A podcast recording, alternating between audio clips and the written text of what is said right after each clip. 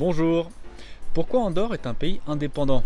Et pourquoi est-ce non seulement une principauté, mais une coprincipauté, c'est-à-dire avec deux dirigeants, et dont l'un des princes n'est rien de moins que le président de la République française.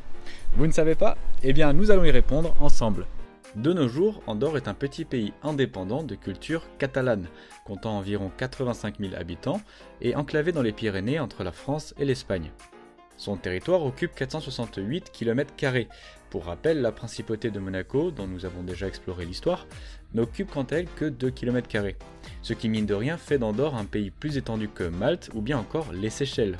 Cependant, lorsque l'on regarde sur une carte, on en vient rapidement à se demander pourquoi ce petit état pyrénéen ne fait partie ni de la France ni de l'Espagne. Comme nous allons le voir, les raisons pour lesquelles Andorre est toujours là de nos jours ont quelque chose de franchement hors du commun. Ou bien peut-être que la principauté se protégeait tout simplement à l'aide d'un VPN. De VPN Mais qu'est-ce que tu racontes des mistifs? Eh bien vous l'avez sans doute deviné, le travail de cette vidéo est financé par le sponsor du jour, NordVPN, que je remercie très sincèrement pour son soutien. Alors je ne vais pas faire semblant que j'utilisais des VPN depuis que je suis en maternelle, la vérité c'est que je suis loin d'être un pont en informatique et que le principe même de VPN m'a toujours paru compliqué. Lorsque NordVPN m'a contacté pour vous parler de leurs produits, j'ai d'abord voulu le tester pour voir si c'était quelque chose qui, personnellement en tout cas, pouvait m'intéresser. Et ce faisant, j'ai découvert deux choses. La première, c'est que c'est hyper simple à installer et à utiliser. On peut être une bille en informatique et utiliser NordVPN sans problème. La deuxième, c'est que ça permet en un seul clic de regarder des contenus auxquels on n'a pas forcément accès selon l'endroit où on se trouve, notamment des séries sur les différentes plateformes de streaming. Typiquement, et je ne vous étonnerai pas en disant ça, euh, je suis allé voir ce que Netflix version indien proposait, et ça ouvre de nouvelles portes vers des séries dont je n'avais jamais entendu parler. Pareil si on passe par exemple aux États-Unis ou aux Pays-Bas, que j'ai pu tester en un seul clic aussi. Les deux autres avantages qui m'ont bien plu sont que cela rajoute une couche de sécurisation lorsqu'on navigue sur le net, ce qui n'est pas un détail lorsqu'on n'est pas particulièrement vigilant, et que le SAV est réactif. Bref, c'est cool, c'est pratique, et vous avez 30 jours pour tester le service, comme j'ai pu le faire, et si vous n'êtes pas satisfait, vous êtes intégralement remboursé. Le lien pour avoir accès à l'offre spéciale d'Emistif qui vous est dédiée apparaît à l'écran et est également en description, ainsi qu'en commentaire épinglé. En vous y rendant et en testant NordVPN, vous soutenez bien évidemment également la chaîne. D'avance merci à vous, et encore merci à NordVPN de me soutenir dans ma démarche. Revenons-en à l'histoire des vallées d'Andorre. C'est au cours de l'Antiquité que l'historien grec Polybe évoque pour la première fois, au IIe siècle avant notre ère, plusieurs peuples des vallées pyrénéennes, dont les Andocinoi, qui deviendront les Andocini pour les Romains et donneront leur nom au territoire. C'est cependant au Moyen Âge que débute véritablement l'histoire de l'Andorre moderne, entre guillemets, lorsque l'empereur franc Charlemagne, puis son fils Louis le Pieux, repoussent les occupants musulmans de la région et organisent politiquement le territoire en l'intégrant au sein des marches militaires d'Espagne, sorte de zone tampon entre les territoires musulmans d'Espagne et l'Empire franc. La situation y reste cependant fluctuante et compliquée. Rappelez-vous d'ailleurs du mini-documentaire concernant l'histoire passionnante et bien réelle derrière la chanson de Roland que je vous avais partagé. Pour ceux d'entre vous que ça intéresse, le lien vers cette vidéo sera disponible à la fin. C'est le petit-fils de Charlemagne, l'empereur Charles II dit le Chauve, qui stabilise la situation et confie en 843 les vallées d'Andorre, en latin d'époque Vallis Andorre, à une dynastie locale comme partie intégrante du comté d'Urgel, pour la précision, l'Urgel est le territoire catalan s'affichant actuellement à l'écran. Dès le départ, Andorre dispose d'une histoire politique ayant un pied de chaque côté des Pyrénées, à la fois du côté franc par son appartenance à l'Empire franc et du côté catalan par son rattachement au comté d'Urgel. En 1133, au terme d'un processus s'étant étalé sur les deux siècles précédents, un changement politique toujours d'actualité va avoir lieu pour Andorre. Le comte d'Urgel de l'époque vend l'intégralité de ses droits sur les vallées d'Andorre à l'évêque d'Urgel. Les vallées passent donc entre les mains du pouvoir ecclésiastique, c'est-à-dire dans ce cas entre les mains de l'Église catholique. Par la suite, l'évêque d'Urgel, dans l'idée d'optimiser la difficile gestion et protection des vallées d'Andorre, en fait un fief, c'est-à-dire un domaine féodal qu'il confie à un baron local, se trouvant, à ce titre, sous l'autorité de l'évêque. De fil en aiguille et d'héritage en héritage, ce fief dont le dirigeant dépend en principe de l'évêque d'Urgel va finir entre les mains des comtes de Foix, et ce fermement à partir de 1241 lorsque Roger IV hérite des terres de ses parents. Comme vous le voyez sur la carte, une partie de la souveraineté sur les vallées repasse ainsi de l'autre côté des Pyrénées. Cela crée une situation particulièrement inconfortable pour l'évêque d'Urgel. Le comte de Foix est un seigneur médiéval puissant, et une lutte d'influence va avoir lieu pour le contrôle du territoire. Cependant, l'évêque d'Urgel et les comtes de foi de l'époque trouvent finalement ensemble une solution diplomatique, menant le 8 septembre 1278 à un arbitrage accordant aux évêques d'Urgel et aux comtes de foi pleine et suprême juridiction sur l'Andorre sous la forme d'un paréage, c'est-à-dire en des termes plus modernes, une sorte d'indivision. L'indivision signifiant qu'il y a plusieurs propriétaires égaux d'un même bien. Dans ce cas, chacun est ainsi princeps, qui est un terme latin désignant initialement et dans le contexte médiéval, c'est tout simplement un prince, terme plutôt générique pour l'époque qui était souvent utilisé pour désigner un seigneur. Les évêques d'Urgel et les comtes de foi deviennent ainsi et à perpétuité les coprinceps, soit coprinces, d'Andorre, qui devient, par usage linguistique, une principauté, contrairement à Monaco qui avait explicitement fait la démarche en se déclarant d'elle-même une principauté.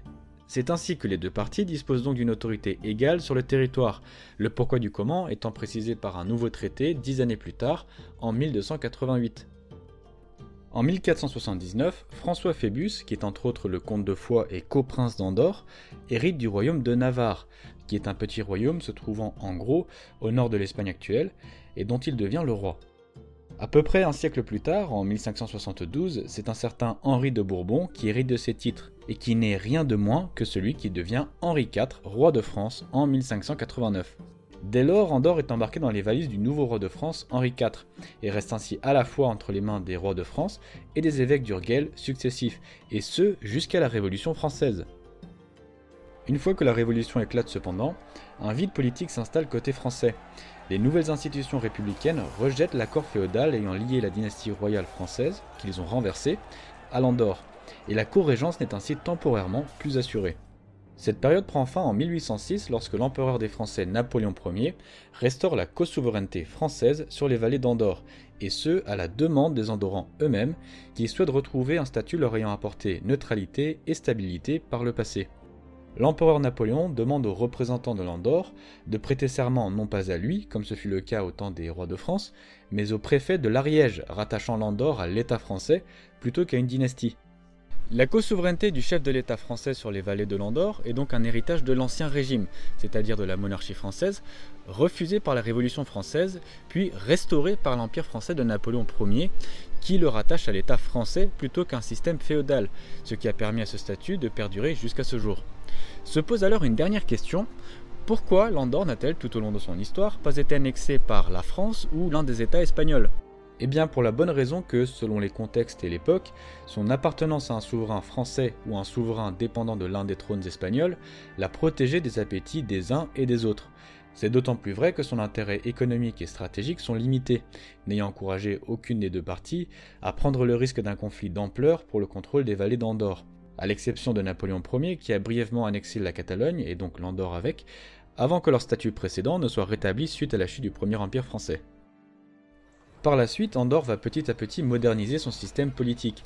Ainsi, en 1866, les institutions politiques directement héritées du Moyen Âge des vallées d'Andorre se modernisent afin de permettre à une plus grande partie de la population de participer aux décisions du pays, tandis qu'en 1933, le suffrage universel masculin est instauré à la suite de troubles civils, qui incitent également la France à envoyer une force de gendarmerie en Andorre pour y rétablir l'ordre public.